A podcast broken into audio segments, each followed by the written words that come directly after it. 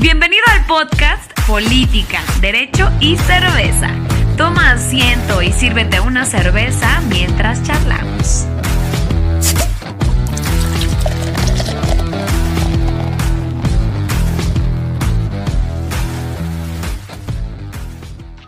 Estamos contentos de que nos escuchen y listos para empezar con la plática de hoy. En nuestro segundo podcast hablaremos sobre un tema que nos interesa a todas las personas. ¿Cómo se vigila el uso del dinero que aportamos las y los mexicanos? Yo soy Alondra Vidrio, me acompaña mi amigo Gustavo Lozano. Saludos Alondra, buen día a todos amigos y amigas en este inicio del último mes, un mes complicado, random, caótico, apocalíptico 2020. Yo creo que todos tenemos esa misma opinión. Hoy nos acompaña como invitado el abogado Héctor Romero, quien nos guiará y ayudará en un viaje medio escabroso que vamos a iniciar por uno de los temas más desconocidos por la mayoría de las personas, incluido el suscrito, incluido yo, la vigilancia del buen uso del dinero que aportamos para el funcionamiento de nuestro país, de México. Héctor nos va a ayudar a responder algunas dudas que tenemos sobre el gasto público, que es administrado por los gobiernos que elegimos democráticamente. ¿Cómo estás Héctor? Buenos días. Hola, ¿cómo están? ¿Cómo están? Qué gusto estar con ustedes. Muchísimas gracias por la invitación. Y muy contento de esta oportunidad de que simplifiquemos algo que siempre se nos ha tratado de vender como complicado. Eh, realmente el gasto público no tiene que ser más complicado que la lista del mandado que hacemos todas las semanas cuando vamos a, comprar lo que necesitamos. Lo mismo pasa con el Estado. bueno, Héctor, pues muchas gracias que estás aquí. Antes de iniciar con el tema principal, arrancamos con nuestra primera cápsula de información sobre el mundo de la cerveza. Porque como saben, pues también tratamos el tema de la deliciosísima, de, deliciosísima cerveza. Y pues nuestra sección se llama Tarros de Conocimiento. Y pues bueno, nada más para contarles que México es el cuarto productor global de cerveza con alrededor de 122 millones de hectolitros. Y el número uno en exportaciones de esta bebida, los estados con mayor producción de cerveza son Guanajuato, Hidalgo, Tlaxcala, Puebla, Estado de México y Zacatecas. Lo cual quiere decir que nuestras cervezas gustan en el mundo y son codiciadas. Esto según una nota publicada por el diario El Economista en el 2019 y pues de este año no hay cifras porque van a variar mucho, la, posiblemente varíen, no sabemos en qué sentido. La gente estuvo encerrada, pues yo creo que más, ¿no? O sea, yo, yo creo que lo comí, estuve cerca de ser alcohólico. Exactamente, digo, en estas temporadas pues muchos consumimos algunas cervezas encerrado y pues bueno, falta diciembre, mes que eh, se recomienda pues que no salgamos de casa, que no tomemos, pero pues todavía falta este mes en el que pues contabilizarán las cervezas que se vendieron, que se consumieron y pues bueno, esta fue nuestra cápsula Tarros de Conocimiento que tendremos episodio por episodio. Y bueno, pues ahora ya entrando en contexto de nuestro tema, que tenemos aquí al, al experto Héctor, muchas gracias por estar con nosotros, bienvenido. Bueno, quisiera platicarles un poquito de dónde emana este tema. Según el artículo 31 de nuestra Constitución Política, es obligación de todos los mexicanos contribuir al gasto público de la Federación, de los estados y también de los municipios. Corrígeme si me equivoco, Héctor. Los tres órdenes de gobierno en materia de finanzas, recursos económicos, deben analizar y revisar de dónde van a sacar el dinero y en qué lo van a utilizar. El gobierno gasta principalmente en nómina y obra pública, a través de lo cual materializa sus obligaciones relacionadas a los derechos humanos y otros objetivos eh, muy variados que tiene la administración pública. Para eso también existen leyes o normas de ingresos y de egresos que se expiden cada año y en ellos se prevén eh, cuánto se gasta y eh, cuando se gasta, como se dice coloquialmente, que nos encontramos ante los egresos, que significa la salida del dinero. Así es, Alondra. Y pues bueno, para iniciar con un dato duro, de hecho, este, se acaba de aprobar el presupuesto de egresos de la Federación año 2021, lo que se va a gastar el próximo año, eh, que se asigna a los distintos rubros gubernamentales, seguridad, eh, programas sociales, eh, salud, nómina, todo ese tipo de cuestiones. Pero ese dinero es el que, como decíamos, se recauda de lo que pagamos de impuestos federales. Pero también están los impuestos estatales, como por ejemplo de Jalisco, y también está el presupuesto de los municipios y bueno, es, es mucho dinero.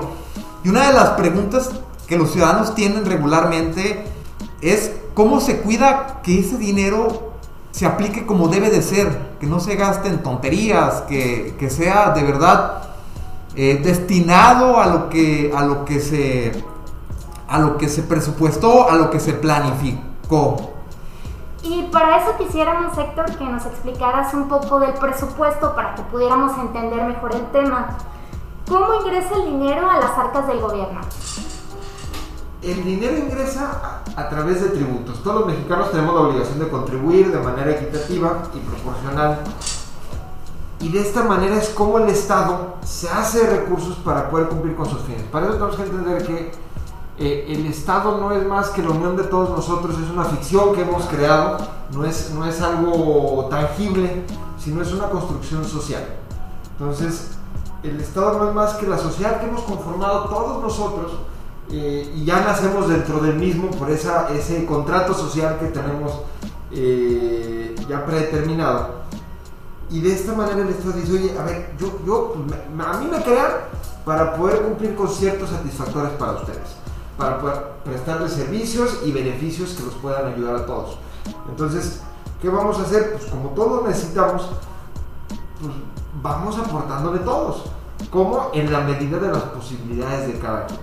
Para esto se establecen los impuestos y ah, de esta manera el Estado recauda. Eh, aquí también cabe la, la la, cuestión de, digo, ya nos estás platicando un poco de cómo ingresa el dinero a, las arcas de, los gobiernos, a las arcas del administrador, que como sabemos, pues tiene que ejercerlos de manera responsable y como que si fuera el, padre de una casa, así se maneja en, la, escuela, en las teorías dicen que el que administra, pues tiene que administrar como un padre, en las teorías jurídicas, como un padre de, de hogar, pero ¿cómo se planifica? Y se decide en qué se gastará ese dinero, por ejemplo, en el presupuesto federal, con base a qué, cuál es la planificación que las autoridades realizan, pues para decir aquí, aquí van 5 pesos, aquí van 10, a la seguridad este año vamos a aumentarle, vamos a disminuir a salud, vamos a aumentar a, este sector, cuál es la, la, manera en la que en la que se planifica, Héctor el Estado tiene que partir forzosamente de su, plan, de su plan de desarrollo, o sea, depende del, nivel de gobierno. Aquí esto sí es importante. Los tres niveles de gobierno, municipal, estatal y federal, tienen su propia hacienda y la manejan libremente. Existen distintas competencias. Aquí no es que uno sea mayor que otro. Eh, la federación no es superior al municipio, sino que juegan por canchas separadas que coexisten en algunos puntos, coinciden y esto es lo que donde tenemos que entender cada quien tiene que hacerlo de acuerdo a sus necesidades y a sus propios intereses y los propios objetivos que haya trazado eh, como prioritarios en sus respectivos planes. Entonces, si partimos de que la federación traza su plan y a partir de esto es que empieza a desarrollar programas. Nosotros tenemos una serie de objetivos que marcamos como prioritarios a nivel nacional y esos deben ejecutarse por conducto de programas y esos programas pues ¿qué necesitan? Dinero. para que toda política pública o cualquier programa tenga efectivamente pues, necesitas dinero para poder ejecutarlo, si no, pues no, no se va a materializar. De esta forma es como se va construyendo la estructura del presupuesto, a partir de los objetivos definidos, después los programas que vamos a necesitar para cumplir con esos objetivos y cuánto dinero amerita destinarle a cada programa. Entonces entiendo que eh, un municipio no va a tener las mismas eh, necesidades. Por ejemplo, uno va a tener que eh, aportarle más a la seguridad, otro va a tener que aportarle más a la salud. ¿Así es? Totalmente. Y es de acuerdo, es, es una decisión de carácter político. Y esto es algo bien bonito que muchas veces no se entiende. Y es uno de los aspectos que me gustaría que, que quedaran como una de las primeras conclusiones de la reflexión. El presupuesto es una decisión y es uno de los controles políticos que tienen los órganos de carácter legislativo. O en el caso de los municipios, a pesar de que no sean los cabildos eh, formalmente legislativos, materialmente ejercen esa función de, de contrapeso, de órgano colegiado deliberativo. Entonces, eso es bien bonito porque es este, cuando, se, cuando se concibe la teoría de la división de poderes, que es un tema más doctrinal y un poquito más aburrido, pero es bien bonito, es bien, bien bonito el cómo cuando dicen, oye, a ver, vamos creando el poder ejecutivo Y el poder legislativo, se entiende que el poder legislativo es mucho más importante. ¿Por qué? Porque es el que tiene el poder de la bolsa. El poder de decir a dónde se va a destinar el recurso, a dónde se van a destinar los recursos públicos y después de revisarlo. Y es que sí, o sea, ningún programa, eh, nada se puede hacer si no hay presupuesto. Ya que conocemos cómo ingresa el dinero público que nos acaba de explicar y cómo se gasta, el gobierno como buen administrador de la casa, que es México, debe vigilar detalle a detalle el buen uso del dinero público. Y para eso existen autoridades que teóricamente deben ser independientes, que deben estar eh, activas y pendientes de que se aplique muy bien el dinero. Para eso quiero preguntar, ¿quién vigila que se le dé buen uso al dinero público y a través de qué actos? Tenemos distintos tipos de instituciones que cumplen con esa función. El, control, el control de la administración pública surge como una necesidad para controlar precisamente al mal gobierno. Y, es, y, no existiría necesidad de este tipo de instituciones si todo, fuera perfecto. Pero no somos ángeles, no somos este, seres divinos y existen esas tentaciones de aprovechar el cargo público, el ejercicio público para un beneficio. Para evitar ese tipo de distorsiones en la administración pública, se conciben los controles, que tenemos de muchos, de muchos tipos. una de las clasificaciones principales es control interno y control externo. El control interno está al interior de las, de las instituciones. Y eso es bien importante en la reforma del 2015, porque dota a los órganos internos de control, que son quienes cumplen con esta función, de una relevancia constitucional. Entonces, se establecen lineamientos desde la propia Constitución, que es nuestra, nuestra norma más importante, y esos lineamientos bajan en cascada y precisamente son órganos que tienen que tener determinada independencia a pesar de formar parte del mismo órgano y cumplen con la función principalmente preventiva. Ellos dicen, a ver, aquí yo soy, sí, primer línea de defensa tratando de contener cualquier tipo de irregularidad o desviación previniendo el fraude.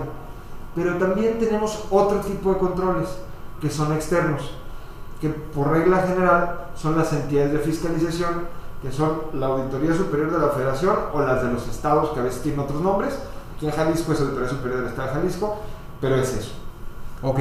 Oye, a ver, y aquí entrando a, tema, yo he, yo he escuchado a algunos conocidos que trabajan en, en áreas eh, financieras de, de, gobiernos municipales y y de repente llega un momento del año en el que están super punkis, están estresadísimos, están casi llorando, están chillando, es cuando mencionan que tienen que presentar la famosa cuenta pública, la terrorífica cuenta pública.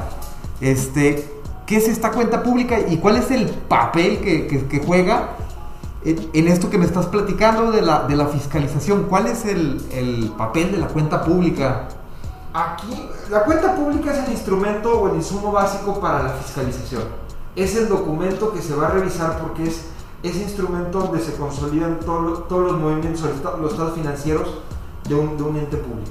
Y que me gustaría regresar un poquito porque la cuenta pública es la consecuencia o cómo se ejercieron todos los gastos contenidos en el, en el presupuesto de egresos y también los recursos que se obtuvieron mediante la actividad recaudatoria del Estado, es decir, todo lo que se contempló en ley de ingresos de la federación.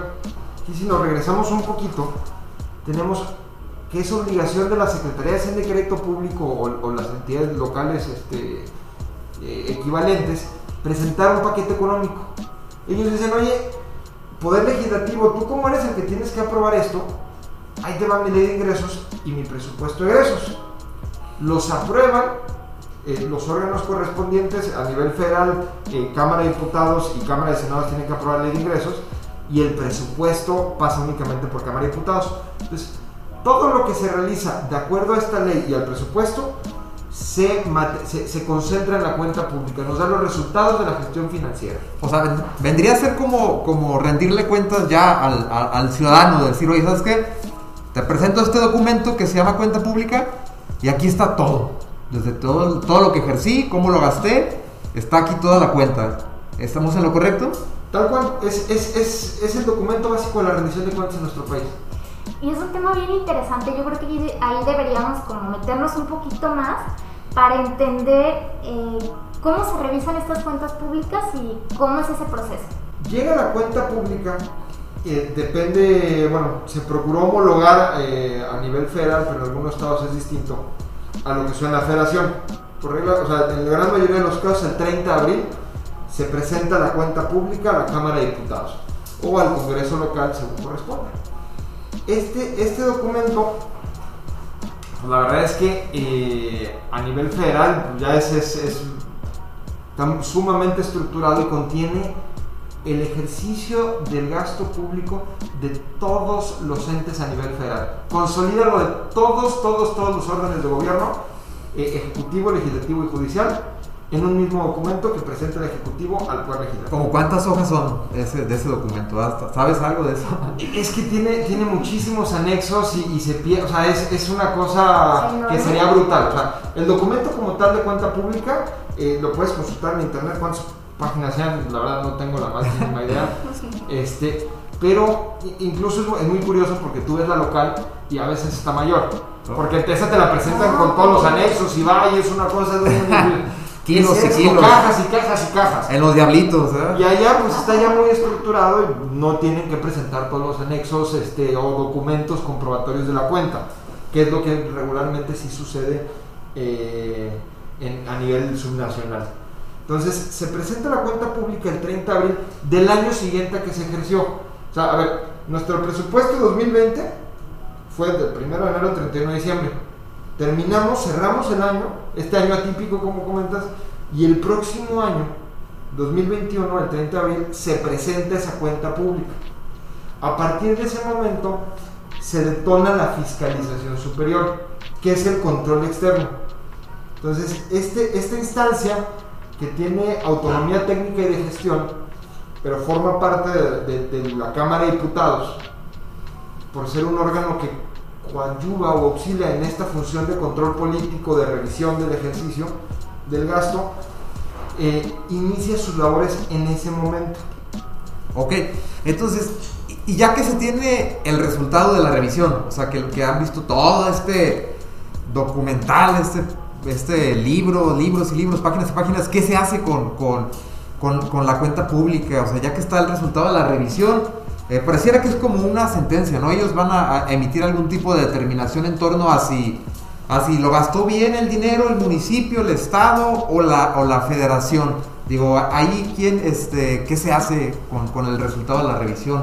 No es una sentencia, el modelo que tenemos en México eh, es, distinto.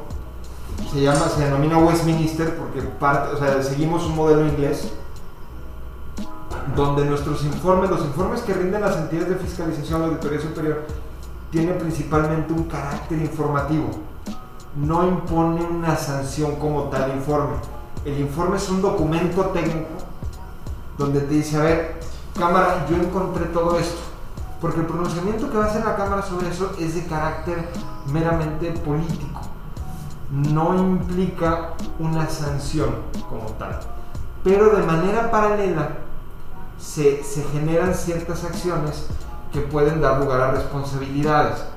Pero el informe como tal, que es el resultado, o sea, el, resultado básico de la fiscalización es el informe. Y que, es un documento, de carácter informativo. Y de ahí, además, de manera paralela, se detonan todas estas acciones que sí tienen por objetivo imponer sanciones en caso de detectarse irregularidades. Y, entonces, a ver, si, si detectan una irregularidad, ¿quién es quien empieza la, la, investigación?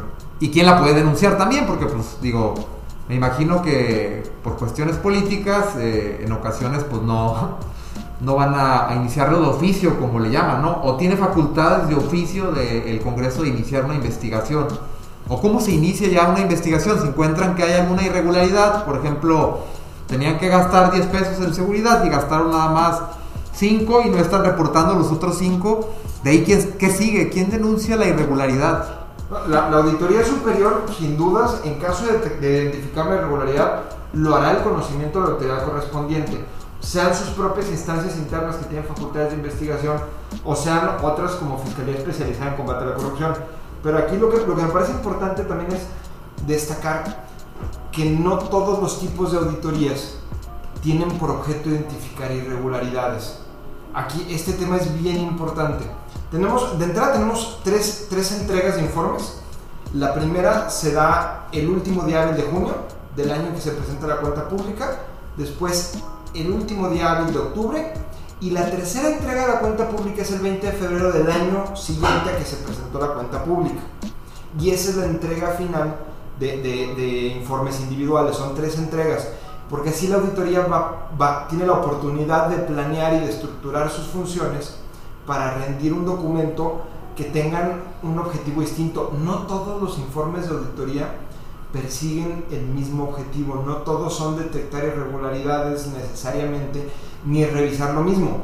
En cada tipo de auditoría se, puede tratar de ver si se cumplió con una ley u otra que, que pueden ser muy distintas. algunas son muy sencillas, como a lo mejor ley de disciplina financiera, ver si el presupuesto de egresos cumplió con todos los requisitos correspondientes.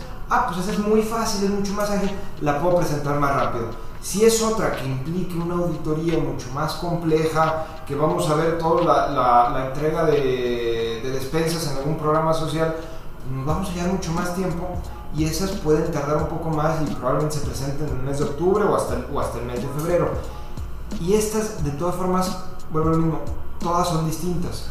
Hay auditorías de cumplimiento, auditorías financieras y auditorías de desempeño. Las de cumplimiento en México eh, son para revisar si se cumplió o no la ley. Esas sí tienen por objeto verificar la legalidad del ejercicio del gasto público. Las financieras son para tomar decisiones o, tener indicadores que permitan la mejor toma de decisiones de carácter financiero, como si estuviéramos en una empresa, tal cual, a ver, estos son mis, mis estados financieros, ¿para qué son? Para la mejor toma de decisiones. Y por otro lado, las de desempeño, que tienen como propósito eh, formar una revisión de, de, las políticas públicas y si éstas se, se ejecutan con eficiencia, eficacia y economía. Entonces, con esto sabemos si se están cumpliendo metas y objetivos. Más allá de analizar si algo se está cumpliendo conforme a la norma, o si, una, o si un programa eh, se ejecutó legalmente, si está cumpliendo con su objetivo. Por ejemplo, a ver, el gobierno municipal X entrega mochilas realmente lo que le va a interesar a esa autoridad de desempeño no es si los niños recibieron las mochilas, sino si se está cumpliendo con el objetivo que pretendía el programa. No se entregaban mochilas por entregarse mochilas, sino porque el gobierno municipal pensaba que con esa entrega de mochilas iba a tener menor deserción escolar, porque probablemente los niños dejaban de ir a la escuela porque tenían que llevar sus mochilas, y digo, porque no tenían mochilas para ir. Entonces ellos dijeron, a ver, si les damos mochilas van a ir. Ah, entonces sí está cumpliendo o no con esos objetivos, más allá de, de, únicamente satisfacer el camino legal que se tenía previsto para, para ejercer ese programa.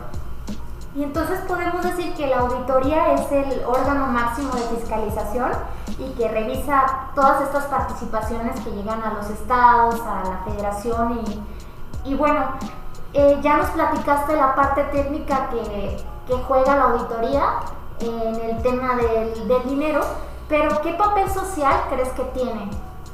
El valor y beneficios de la fiscalización superior, eh, que es como, de hecho hay, todo un documento de la que es la, la, agrupación que, que, donde se concentran todas las entidades de fiscalización superior nacionales del mundo, eh, donde nos habla precisamente cómo este ejercicio nos ayuda a tener mejores sociedades y mejores gobiernos. Entonces, teniendo mejores gobiernos, vamos a tener mejores servicios públicos y se van a tomar decisiones más adecuadas. es impresionante cómo una sola recomendación de la Auditoría Superior te puede eh, eliminar un boquete que tengas a lo mejor en una ley. Si tienes una ley mal diseñada por la cual estés dejando de recaudar mucho, la Auditoría Superior va y te va a decir, oye, esta ley tiene este, esta laguna por la que estás dejando de recaudar todo este dinero. Si cambias esta palabra, va a cambiar y vas a tener tantos millones más para gastar. Teniendo tantos millones más para gastar, pues tú vas a saber en qué te lo... O sea, hospitales, eh, calles, eh, ciclovías, lo que tú quieras de acuerdo a tus objetivos prioritarios o planes que hayas trazado.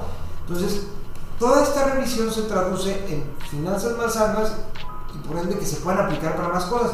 Hay un tema que me llama mucho la atención, no sé si alguna vez han platicado con, con familiares de ustedes, amigos, lo que sea, eh, y, y digan, pues yo no pago impuestos porque se lo roban. es la clásica, o sea, es, es la clásica que dice, oye, pues si yo viera que los aplican, este, pues claro que yo los pagaba, pero pues mejor no voy a pagar impuestos. Ah, sí. Imagínate el nivel de sociedad que estamos creando donde, donde la gente no tiene confianza en sus instituciones públicas. Eso te empieza a provocar problemas de ingobernabilidad. Y, y también la evasión, digo, al final de cuentas, eh, las personas tienen que pagar impuestos y, y dependiendo de su régimen en el que se encuentren, pues buscarán como los recovecos legales y van a buscar la manera en la que, en la que pagar menos impuestos sea beneficioso para ellos. Y el hecho de que no se entienda que ese dinero tiene un propósito, que se va a aplicar para algo, que vamos a tener un beneficio. Hay, hay, un, hay un ejemplo que me gusta mucho, que, que la verdad es que este tema es el menos sexy que puede existir en la administración. O sea, es aburridísimo, aburridísimo. Y técnico. Es que el problema es que lo hemos tecnificado muchísimo y se ha creado un submundo como, como para, para ahuyentar a los externos. O sea, hablan todo el mundo con, con acrónimos y que la clasificación funcional del gasto público. Son cosas muy sencillas si las traducimos a palabras más, más coloquiales, pero la- es que nos debería de importar a todos. Por eso hay, hay ejercicios que me parecen fabulosos de, de organizaciones de la sociedad civil que pretenden generar conciencia de esto, como nuestro presupuesto, Sí. que, que tiene actividades que lo que hacen es traducirle al ciudadano el por qué es importante esto, en qué nos impacta. O sea, normalmente decimos, "Oye, pues es que a mí qué me impacta, que la decisión que toman del presupuesto. Pues chato, son, son hospitales, vuelvo a lo mismo, es salud pública, son escuelas, es que tú ya no tengas que estar pagando por un seguro, eh, un seguro de gastos médicos privados, porque vas a tener servicios de calidad y tú puedes tener certeza de eso. Y tú no vas a tener por qué pagar una escuela eh, privada, porque una escuela pública va a tener la misma calidad que cualquier colegio. Y por eso es que son importantes estas decisiones. Y un día hay un ejemplo que me- se me hizo fabuloso. Hay un diputado colombiano, digo, hay, un- hay un, creo que este senador, este, que fue alcalde de Bogotá, se llama Ant- Antanas Mocus. Oh, sí, el que se bajó los El que pantalones. se bajó los pantalones. Esa reverencia es, es- es fabulosa. Sí. Pero más allá de eso, tiene un, un- día, dice, oye, a mí me interesa fomentar la revisión del gasto público. Está hablando en una universidad, saca una cajita, lleva su cajita y les dice, a ver, chavos, vamos a ir a comprar chocolates. Pongan 20 pesos cada quien, no sé cuánto, pues supongamos que ahorita yo saco mi caja y les digo, pónganle 20 pesos a mi cajita. La prenden fuego cuando ya tiene el dinero de todos y quema la caja con el dinero. Todos estaban encabronadísimos. No, decían, oye, ¿Quién nos encabrona? a ver, ese es nuestro dinero. Cabrón. ¿Qué te pasa? Eran mis chocolates, güey. Y lo mismo pasa en el sector público. Y muchas veces perdemos de vista eso. O sea, tenemos cifras tan grandes en el presupuesto. dices, "Eh, no pasa nada, más o menos. Pero esas, esas, esas pequeñas fisuras en las decisiones que son irracionales o no son adecuadas o no obedecen a, a- este, a criterios eh, objetivos, lo que provocan es, es un drenaje del gasto público. Y nos deberíamos de encabronar igual que como no nos compraron nuestros chocolates y quemaron la caja, con esto. Porque ¿dónde está? Porque hay un bache eh, afuera de mi casa. Sí. es- ¿Por qué me roban en la esquina? ¿Por qué no hay? O sea, ese tipo de aspectos son los que debemos de entender. Es es que sabes que Héctor, el tema sí es muy complicado, como, como bien dices, lo han hecho complicado y te voy a poner un ejemplo. Dice el gobierno del estado de Jalisco que, que hay una disminución y que esta cifra es la que le disminuyeron y luego dice la, la federación que no, que está bien y que le han pagado tanto dinero y que, y que chalala, que están a mano. Entonces tú como ciudadano, o sea, ves ese asunto y dices, pues ¿dónde vigilas tú? ¿Dónde revisas? A ver si es verdad o no. Totalmente como en ocultismo, o sea, está muy, muy opaco el asunto. Digo, aplaudo yo también el, el ejercicio de nuestro presupuesto que busca a través de la sociedad civil organizada inmiscuir a los ciudadanos en este tema y que sepan cómo es el ingreso y el egreso de, de, de los gobiernos en cuanto a los dineros, que es lo que, lo que nos interesa, que se gaste bien. Entonces, este Héctor, este proceso que nos has descrito de fiscalización, de todo este tipo de cuestiones, ¿es similar también en los estados y en los municipios o, o qué diferencias tiene al que se realiza en la federación a través de la Auditoría Superior de la Federación? Aquí para entender las competencias tenemos que partir que existen gastos de distinto tipo. O sea, hay, hay gasto federalizado, o sea, hay gasto que, que la federación se queda en ellos. Hay gasto que se distribuye entre las entidades, que es en parte dinero que así está previsto en la constitución que debe de, de- de entregarse. Eh, pero hay otro, hay otro gasto federalizado que deriva de un acuerdo que se firmó por parte de las entidades federativas y el gobierno federal, que es el Sistema Nacional de Coordinación Fiscal del que estamos hablando. Pues sin entrar a, a mayor tema sobre eso en particular, si quieres ahorita más adelante lo hacemos, eh, ese gasto hay de dos tipos. Bueno, hay de, hay de varios, pero principalmente son dos, aportaciones y participaciones. Las aportaciones tienen un objetivo resarcitorio y se entiende que es gasto federal mientras que las participaciones sí son dinero de las entidades que recaudó, por su, que recaudó a nombre de ellas la federación, pero sí es propio de las, de las entidades. Recientemente se reformó la constitución para que, sea la para que también la Auditoría Superior de la Federación pueda revisar ese gasto. Entonces, básicamente la Auditoría Superior de la Federación puede revisar todo. ASF puede revisar prácticamente todo a nivel federal y en los estados pero generalmente se ciñe al gasto estrictamente federal, que son aportaciones, y al gasto de la federación, o sea, a lo que gastan las entidades federales. Y las estatales son quienes revisan ese- esa parte de participaciones y también lo que deriva de ingresos propios de las entidades. Mm, Las, las entidades no renunciaron completamente a recaudar cualquier tipo de impuesto, son solo algunos.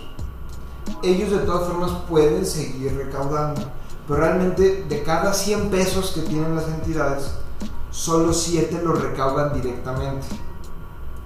Un aproximado. Y además tenemos, por otro lado, a los municipios. Los municipios reciben dinero de, ese, de esos recursos que, que baja la federación, que vienen de cierta manera en cascada, a través de, de fórmulas matemáticas establecidas ya, ya hace un buen rato, pero que se han, se han- se han ido adecuando. Y además también ellos tienen ciertas facultades para recaudar. O sea, tratando de fortalecer el, el- el nivel de gobierno municipal, el legislador dijo, oye, pues a ver, que los cobren. Y le- les dieron a los municipios uno de los, de los impuestos que pueden ser muy redituables y muy sencillos de recaudar, que es el predial, por ejemplo. Entonces, esa es una gran fuente de ingresos para los municipios. El problema es que pocos tienen una cultura sólida y, sana hacendaria. Entonces, se ha generado un- un- una dependencia absoluta a los recursos que vienen de la federación. No porque sean propios de la federación, vuelvo a lo mismo, son en, gran- una buena medida de los estados, pero lo recauda la federación por un acuerdo que tienen. Entonces, para revisar eso, es, depende qué gasto es. El del municipio, que es propio del municipio, lo, va a revisar la Auditoría Superior del Estado. También del- el, de las entidades, o sea, el del Estado como tal, lo va a revisar la Auditoría Superior del Estado y lo que viene como participaciones. Pero después tenemos todo el gasto federal, que ese es responsabilidad de la Auditoría Superior de la Federación, a pesar de que también ya tiene facultades para revisar participaciones, que, son esta, que es esta parte de- de- del gasto público que es de los estados, pero recauda la Federación. Pues muchas gracias Héctor, me encanta cómo en pocas palabras ya nos pudiste dar un panorama muy amplio de lo que pasa en los tres niveles de gobierno, tanto en el federal, en el estatal como en el municipal. Y bueno, creo que ahora ya nos queda más claro. Y a manera de conclusión, pues ahora veo que, que el dinero que entra al gobierno, pues eh, hay instituciones, como lo comenta la auditoría, que va a estar vigilando, va a estar revisando qué se aplica, cómo se aplica, etc. Eh, ¿Qué nos quieres comentar ya por último para cerrar a manera de conclusión? A manera de conclusión, pues simplemente sería invitar a todos los que nos escuchan, a ustedes también, eh, a que nos interesemos más por el, por el gasto público, porque es que se pregunte, porque también de esta manera, existiendo una mayor demanda para, para este tipo de circunstancias, los órganos que son responsables del ejercicio del gasto y también aquellos que lo realizan tratarán de generar insumos mucho más ciudadanos para ello. No sé si, de hecho, en, la auditoría estuvimos eh, trabajando en algunos documentos precisamente con el gasto del COVID. Oye, ah, es un tema que, que, que más que una auditoría se trató de estudios eh, que sirven para la planeación, posteriormente auditorías, y ahorita nos dan ciertas herramientas para poder nosotros evaluar nuestros gobiernos.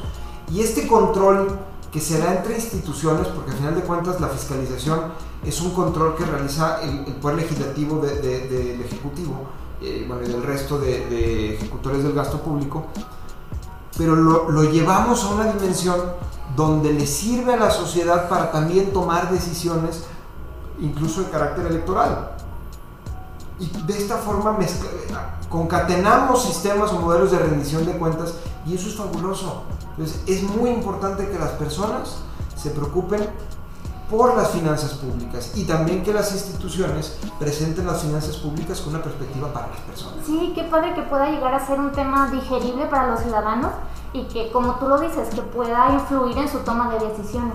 Sí, yo me quedo con lo que dice Héctor, realmente me parece que falta que se explique a la ciudadanía más sobre el tema, pero bueno, no es asunto propiamente de la fiscalización, sino realmente, pues la mayoría de las, de las de los entes de gobierno, pues tiene este conflicto de, de la comunicación social. Para mí me parece personalmente muy importante que todos los órganos de gobierno sepan y comuniquen lo que le interesa a la ciudadanía. Por ejemplo, en, en Chile, la Contraloría de Chile tiene una subcuenta que se llama Contralorito. Y Contralorito pues tiene su Twitter, creo que su Facebook también. Y pues está súper curioso y chistoso el asunto porque Contralorito es un personaje de ficción que explica qué hace la Contraloría de, Chile en términos como bien sencillos y bien humorísticos, etc. Entonces, ahora sí que me quedo también con un meme, digo, viene un poco a, a la charla en el que aparece Jimán, me lo mandaron por ahí en la mañana, y dice el, meme algo así como de aplaudirle a los políticos por hacer obras públicas es como aplaudirle al cajero automático cuando te da tu dinero. Entonces me quedo un poco con esa, con esa conclusión. Y, pues aquí finaliza este, la entrevista eh, relacionada al tema, Héctor. Queremos preguntarte dos cositas eh, a manera de, de cotorreo, valga la, la cuestión. ¿Te gusta la cerveza? Me encanta. Mis úlceras, a mis úlceras no les encanta tanto. Tus úlceras a, mí, a mí, a mí sí. Tus úlceras treintañeras. Ojalá fueran treintañeras. Ah, bueno, es que así es, así es la vida de, los, de los amantes de la cerveza. ¿Recomiendas una cerveza que te guste, Héctor? Este, háblanos un poquito de ella. ¿Y cuál es tu bar preferido donde te gusta ir a, a, consumir cerveza? Aquí en la zona. para tomarte la gusto. Exactamente. Mi cerveza favorita es una que se llama Perro del Mar, del Mar, este, de Wendell. Es una, es una cervecera de, de Ensenada, chiquita, pero no tiene una idea qué calidad y belleza de cervezas producen. Es un gran lugar, es, un lugar mágico, ese, ese, su fábrica se la recomiendo, es, una, este, es una IPA. Eh, de las amargosas IPAs. Les va a encantar a quien la pruebe. Y, mi bar favorito, fíjate que yo creo que sería el Red Pop. El Red Pop además me genera cierta nostalgia porque fue el primer lugar donde empecé a, a, probar chelas artesanales eh, y chelas importadas que cambiaban un poquito la lógica que teníamos, eh, o por lo menos de la que yo me acuerdo, de, de chela llanitas. O sea, este viene a, a cambiar ese modelo y yo creo que fue un espacio que inspiró en gran medida a, a la producción de cervezas independientes, incluyendo Minerva, este, y esos que ahora son gigantes, pero que vienen desde abajo y que fueron quienes sentaron las bases para todo este movimiento de, de, de, de cervezas de calidad. Muy bonito el Red Pop que se encuentra ahí por, por Chapo, tiene sus camioncitos rojos, ¿verdad? Al mero estilo de Sí, Inglaterra. Y está poca madre, los martes vas a las duchas, es fabuloso. Y ya que estamos en el, en el tema de los gustos personales, eh, recomiéndanos un libro o una película que trate sobre el tema eh, del que nos platicaste, el tema de la cuenta pública, la fiscalización, algo que, que se relacione con, con esto, que te guste. Ahí es un tema muy complicado, la verdad.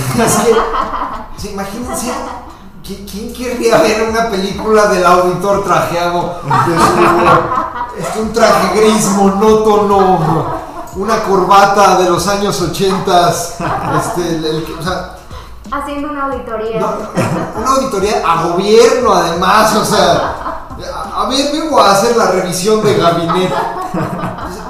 No encuentro, o sea, por lo menos yo no, no, no creo que, que exista mucha referencia en la cultura popular de la fiscalización superior o del control interno tampoco. Y, y esto es precisamente uno de los problemas que tenemos. No hemos encontrado una manera, un mecanismo de transmitir estas funciones que son tan importantes y que realmente no son tan complicadas a la ciudadanía. Pues no le interesan. Pues a nadie le va a interesar una de cómo, oye, pues esto qué. Hay un libro que, que no se llama, no se trata precisamente como de los procesos de fiscalización que la gente puede comprar, que es el de la estafa maestra. Digo, ahí se habla un poco de. Ese es bueno, ese, bueno, ese no, no es un tema, o sea, no, no, buscaba algo más relacionado con novelas, o sea, pero, pero es un gran ejemplo. Sí. De hecho, es un gran ejemplo de cómo se pueden comunicar resultados que precisamente vienen de la Auditoría Superior de la Federación de una manera sencilla y que a la gente le interese. Y me encanta porque tiene una frase eh, al inicio del libro que dice que ser auditor superior de la Federación probablemente es el trabajo más complicado del mundo. Y creo que no, creo que el trabajo más difícil del mundo después de ser auditor de la Federación es cómo comunicar a la gente de manera sencilla los resultados de la Auditoría Superior de la Federación. O sea, es un gran libro. Claro, y que aparte es muy, muy este, digerible porque platica casos concretos, ¿no? Entonces lo entiendes más porque te platican todo el caso, lo que pasó y los resultados, como tú comentas. Librazo, amigos y amigas. Si, si pueden comprarlo, cuesta cerca de 200 pesos. Es en la Gonville, está buenísimo. Si lo consiguen en Kindle o en su edición digital, es más barato todavía. Yo se lo recomiendo mucho. Y pues bueno, este fue el segundo episodio de tu podcast Política, Derecho y Cerveza. Le agradecemos al abogado Héctor que nos aceptara esta charla. De mi parte, les deseo un excelente día. Salud y que viva la cerveza y las futuras charlas sobre política y derecho que provoque y que podamos traerles algún invitado respecto a temas interesantes. Muchas gracias Gustavo, gracias Héctor y amigos que estuvieron con nosotros, que les vaya bonito.